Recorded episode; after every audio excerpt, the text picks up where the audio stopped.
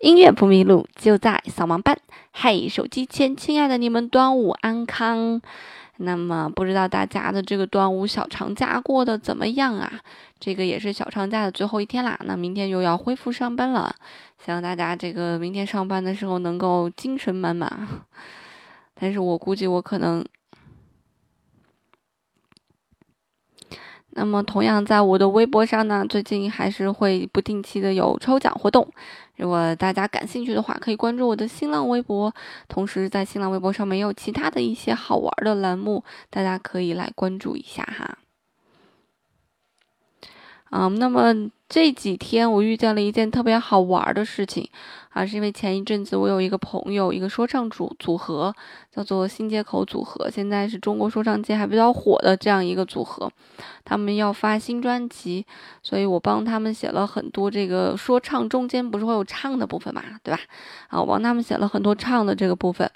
然后其中有一首我个人非常喜欢的歌，我给他们写的一首我个人非常喜欢的这么一首歌，在拿到歌手去唱的时候啊，就是歌手可能也没有仔细去听我的 demo 或者怎么样，然后他就把我的整个的旋律，嗯，就是改了一些东西啊，这个，然后我当时拿到这个歌的时候，我听到以后，我当时就是有一点震惊了的感觉，就是我想，哎，这歌怎么？变成这种感觉了，好俗啊！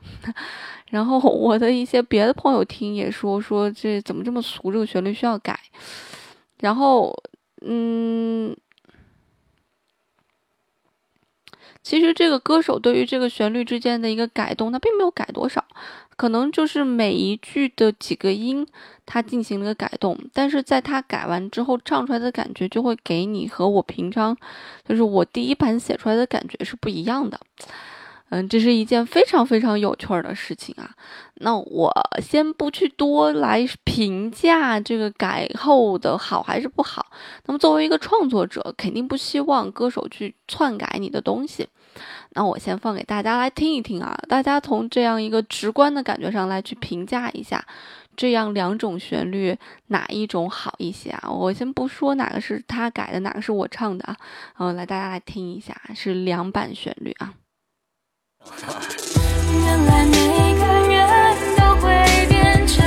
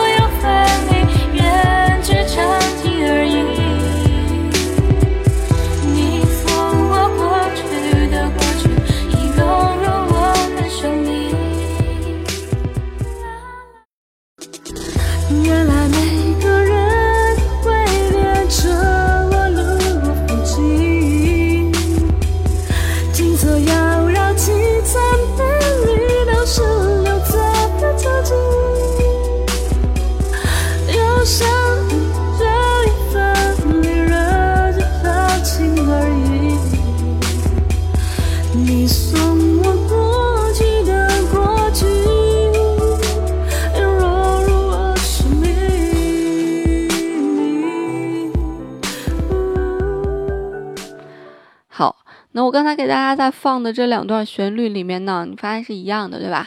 这个第一段是歌手演唱的，那第二段是我自己的一个 demo，一个小样。嗯，你有没有觉得这个歌被这样演绎之后，它和我写的感觉是不一样了？那我没有说去抱怨谁的这样 一个 目的啊，我只是来客观评价一下这个关于写旋律的这样一件事情。因为很多朋友都觉得写歌很神奇哈。那么其实，在写旋律的过程当中，你会发现他的那一版给你感觉比较通俗，俗话说就是俗话说就是比较俗。但是在我写的那一版里面，其实我用了很多的小心思，把一些可能会俗的东西把它规避掉了。嗯，所以这个旋律其实我改了，因为我前一天先录了一版，之后发给我朋友，发给我韩哥啊，嗯，之后第二天我因为晚上一直在听这个旋律，我觉得有些东西总是不够贴切，所以我又更改了一些很小的、很小的、很小的细节的东西，然后第二天我又发给他了。所以当时歌手录完这版本，其实我自己还挺生气的，因为我真的是非常用心去改的东西，结果被歌手就唱成了非常这种嗯我自己不太喜欢的感觉啊。那这就衍生出来了一个特别有趣儿的一个东西，就是关于旋律写作的问题。其实你会发现，这两版旋律大体上的东西其实都是一样的，但是只是因为有一些小的细节的一些勾画的不同，造成了嗯这个旋律整个给人的感觉是不一样的。比方说，他把我的一些很小的那个哒哒哒哒哒哒这种东西。全部都给我去掉了，但这个东西其实是我特意的在这首歌里面去添加的东西。我为什么会添加一个这样子的一个东西啊？因为这首歌我在写这个旋律的时候，我用的是五声调式去写的。我很喜欢这个五声调式。什么叫做五声调式呢？就是哆来咪嗦拉，没有发和西啊。尤其是在前几句，你会发现哒哒哒哒哒哒哒哒哒哒哒哒哒。我尽量的在用一个五声调式来去描述这个旋律，就是有一点中国风味的感觉来去描述这一段旋律。那我为什么会加一个哒哒哒在这儿呢？嗯，这是因为我要给这个旋律增加一些不一样的、不一样的感觉。因为我总是在用一个嗯三度，什么叫做三度呢？就是我。唱完一个音，我会隔开一个音，哒哒哒哒，我可能会这样子的感觉。但是我的那个哒哒哒是三个音连着向下的这样一个旋律感觉，我是在用这样一个挨着的旋律向下的感觉来冲击掉那个每次都是隔着的旋律的感觉，这样会给别人一种新鲜感。嗯，包括我在后面写第三句的时候，他也给我改了。我原先写的是又想。雨就有分离，我是专门把这三个音的这个音给它设计成不一样的，哒哒哒，我是专门设计的往下，那被他一唱又唱成一样了。那我为什么要专门的把它设计成向下的感觉？因为三个音写旋律是有这样一个规律的啊，嗯，这是我个人的一个经验。如果一旦这个东西总是平着来。平着来的东西一定需要节奏感去打破它，而真正需要有的旋律的感觉，你需要旋律有起伏感的，旋律是需要有线条的。所以你要说有相遇就有分离这样子的东西给你太过于平淡了，不好玩。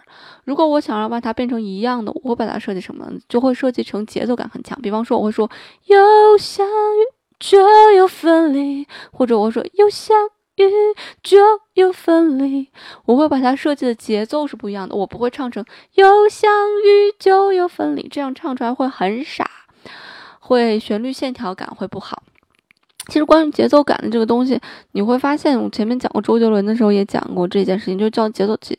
杰伦是一个节奏感大师，为什么呢？因为他有一些歌的旋律线条很简单，比方说《爱在西元前》，古巴冰龙王颁布的哈莫拉比法典，可扎罗的旋律红颜至今三千七百多年。你发现它都是两个音，呜呜呜来回说，但是你会感觉它感觉很好。它这个感觉好来自于哪儿？其实它这首歌的节奏感倒也还好，它就是一个一个样的节奏。它最主要的那个节奏感来自于它在咬字时候的字的轻重，把整个节奏感给它体现出来了。他唱的是古巴比伦王颁布了哈摩拉比法典，可扎肉就说无言至今三千七百多年。他用了一个不同的这个表述方式来表述出了节奏感。嗯，这其实是有时候乐器没有办法很好的表达的一个原因，因为乐器有时候弹出来太死，但是人声和提琴这种东西就可以把这种韵律感和节奏感用一个别样的方式来表达，就是我的节奏可能是一样的，但是通过我的吐字的清晰不同，以及一些强重不同，就是强弱来体现出来这个节奏感。嗯，包括稻香也是一样。嗯，还记得你说家是唯一的城堡，是吧？哒哒哒哒哒哒哒哒哒哒，这个东西再给你就是一个很强烈的节奏感，尽管它是一个音。所以你会发现，就是如果在写一个非常平的这样的旋律的时候，我通常给它处理的方法，要不就是很多平的在一起，然后我用节奏去给它打乱；要不就是通过吐字的感觉来让它这个乐曲。好玩，听起来好玩，听起来吸引人。所以对于写歌来讲，其实就是需要打动人和吸引人，怎么样让别人一下觉得不一样？呃，这就是这个吸引人的这么一个手段。那我在后续给这个新街口组合写了一首歌叫《夜北京》，然后我我我就是通过了同样那个旋律，但是节奏的一个不同的变化，打破一个节奏感，来让大家产生一种新鲜的感觉。所以整个这两句被这个歌手一处理之后，这个歌就听起来非常的俗。嗯，这前几句反正就是不太好听。我个人觉得，反正我是不会写出来这种旋律的。嗯，我觉得太俗了。可能十年以前，我十二三岁的时候，我可能觉得这种旋律 OK。但是当我从上大学不到二十岁的时候开始写旋律的时候，我就已经开始主动规避这个东西了。嗯。就是说，其实每一个人的心中，他都有一个旋律的走向，这个走向一般来讲都是会非常俗的。那么写歌的人需要通过一些技巧和自己的一些经验来规避掉这个东西，让这个歌显得略有生机。或者还有一些非常牛逼的人，他们不需要通过任何技巧，只是他们的灵感就足以做到对这个东西让使这个东西富有生机以及与众不同了。所以说，对于歌手在录音来讲，其实，嗯，学 demo 的时候，学小样的时候，嗯，如果没有办法领会到这个作者的意图，嗯，会造成很大的偏差，就像这首歌一样。包括这首歌的最后一句，这首最后一句，我原先写的是一个向上走的一个旋律线条，叫做哒哒哒哒哒哒哒哒哒哒哒哒。我用了一个 EM 的和声，叫做哒哒哒哒。这个和声是所有和声里面最具有一个悲情色彩的一个和声，我个人是这样觉得的。所以在歌剧《魅影》里面，曾经也出现过这样的旋律线条。所以我刚唱到这种旋律线条的时候，我就感觉到不寒而栗的那种感觉。包括我有其他的朋友在写旋律的时候，我也听到过这个旋律走向的线条。总之，我每次听到这种旋律走向线条的时候，我都会感觉。不寒而栗，就是感觉很悲伤，所以也可以足以表达这种你给我过去的过去，就是你给我的那些过去，就已经已经已经离我很远了，表达这样一种悲伤的感觉，所以当时就被他改了，而且他改了之后，在它的旋律里面这一句，它的前后的旋律是几乎一样的，这是我在写旋律当中。这个大忌就是我一定是会避免这种东西的重现的，嗯，我为什么会避免这样一个东西的这样的旋律的一个重现啊？我记得他的那个旋律好像是你送我过去的过去，然后遗留在我生命。总之，他的那两句是一样的，但是这样子的东西是在写旋律当中来讲，我个人觉得是需要避免的。为什么会要避免这个东西出现？同样也是为了避免乐曲变俗，以及为了避免乐曲有，嗯，这个让人感觉听起来乏味的这种可能性。所以，如果要是让我去改这个旋律，哒哒哒哒哒哒哒哒哒。哒哒哒哒哒哒哒哒哒哒哒，我有很多种可能性跳过这个东西，我不会把它写成一样的。虽然流行歌里面它会强调一些旋律的相似性，就是旋律的重复性，但是这个旋律需要怎么样重复，它其实是有技巧的。我觉得他在写作过程当中不应该以以上的方式去重复。嗯，我这个人写旋律比较的矫情。就是我在干很多事情的时候，我都比较大大咧咧。我唯独在这一件事情上的时候，我非常矫情。其实做音乐它有多种可能性，有些人可能是节奏比较好，有些人可能是旋律线条感比较好。那么有些人可能是做编曲，对乐曲整个搭配会比较好。有些人可能是做后期混音，对声像排排就排那个乐器啊，那个乐器以什么样的形式出现，他可能会控制的比较好。所以每个人可能对这个东西的控制是不一样的。那包括有些制作人，他可能会对全局的控制比较好。那我个人是一个选旋选旋律非常处女座的一个人，嗯，我之前我可能十八岁之前写的旋律就是这样随口而哼，但是我十八岁以后，尤其是我在研究生毕业以后回国之后，在我每次写完旋律之后，只要这段旋律对于我来讲比较重要，我都会把它整个的细节的东西去小小的雕刻一下。嗯，这种雕刻有点像古诗词里面的一个字的一个推敲一样，就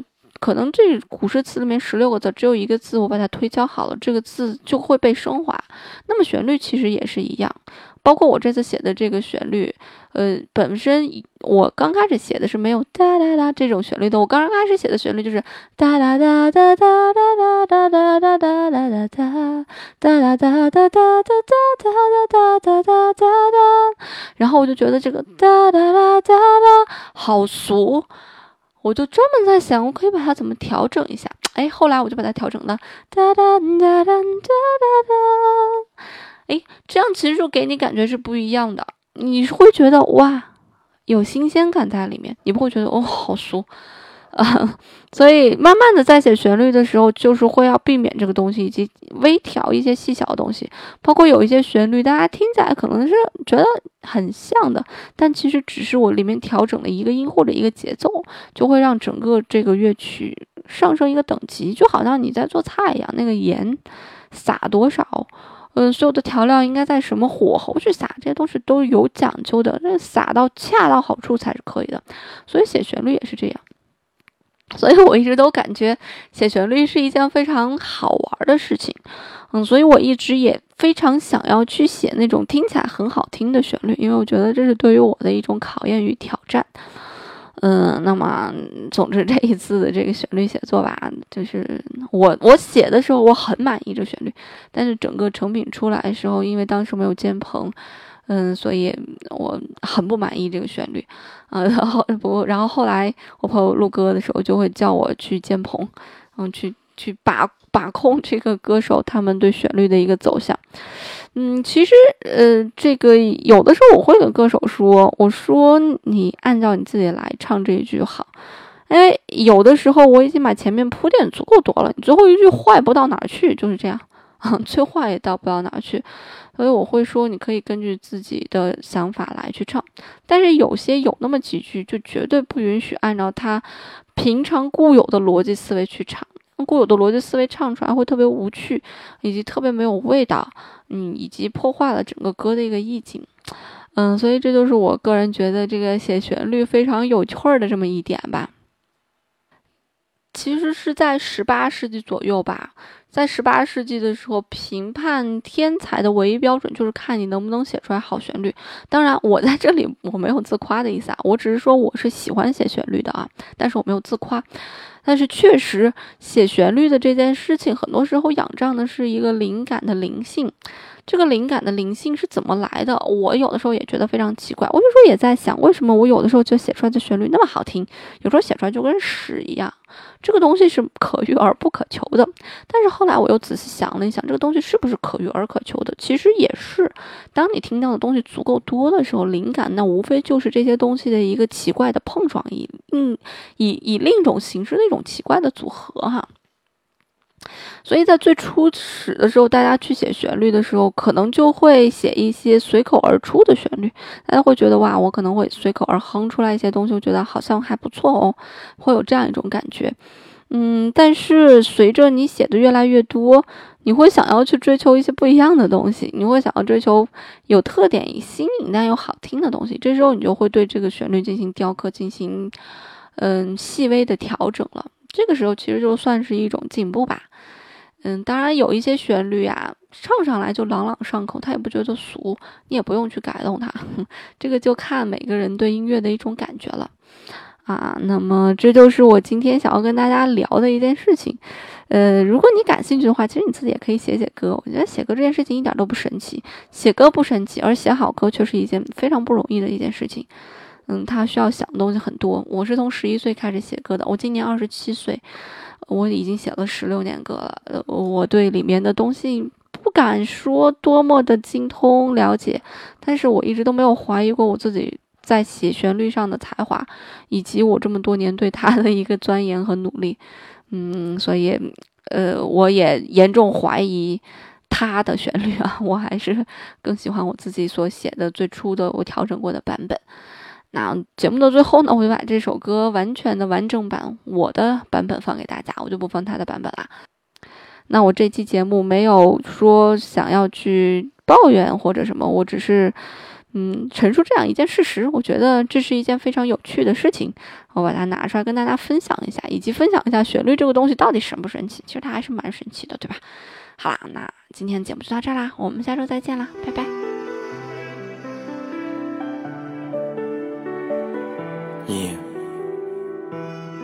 ，MC 哈，新街口组合。在你进站以后，我在原地站了很久。你这一走，我们再接着三年、五年，还是多少年后？总有我们还一岁放弃，说今天眼泪谁都不准流。在滑起滑浪的日子里，总以为青春能天长地久。我们从来都不公开是和谁在一起，厕所里抽烟。我们从来都没去想困惑的、迷茫的一个人踏上的明天。再也不用担心挂科着盼到了又不舍得毕业，到下一个地方我告诉他们我同样如何把对手团灭。老师，我知道自己并不是那个最让你骄傲的学生，有时候跟你顶嘴，但我从来没有真正讨厌过你。跟你在一起的时间甚至超过了我和家庭，等我有了成就再回来看你，帮你做不听话的学生。原来每个人都会变成我路过风景。景色要绕几层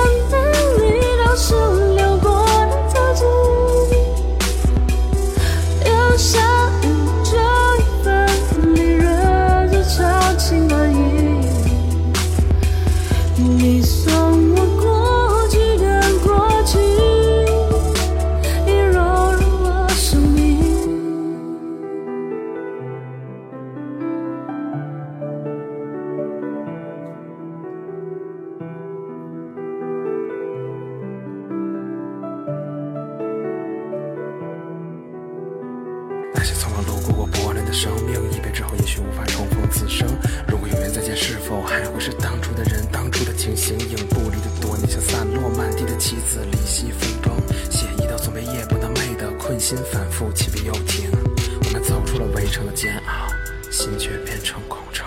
我们抓不住时光的抓住酒杯，以醉为你送行。最后见你是我做的短梦，像是在忧郁的天空。请转过去，保持安静，不要看我眼睛。原来每个人会变成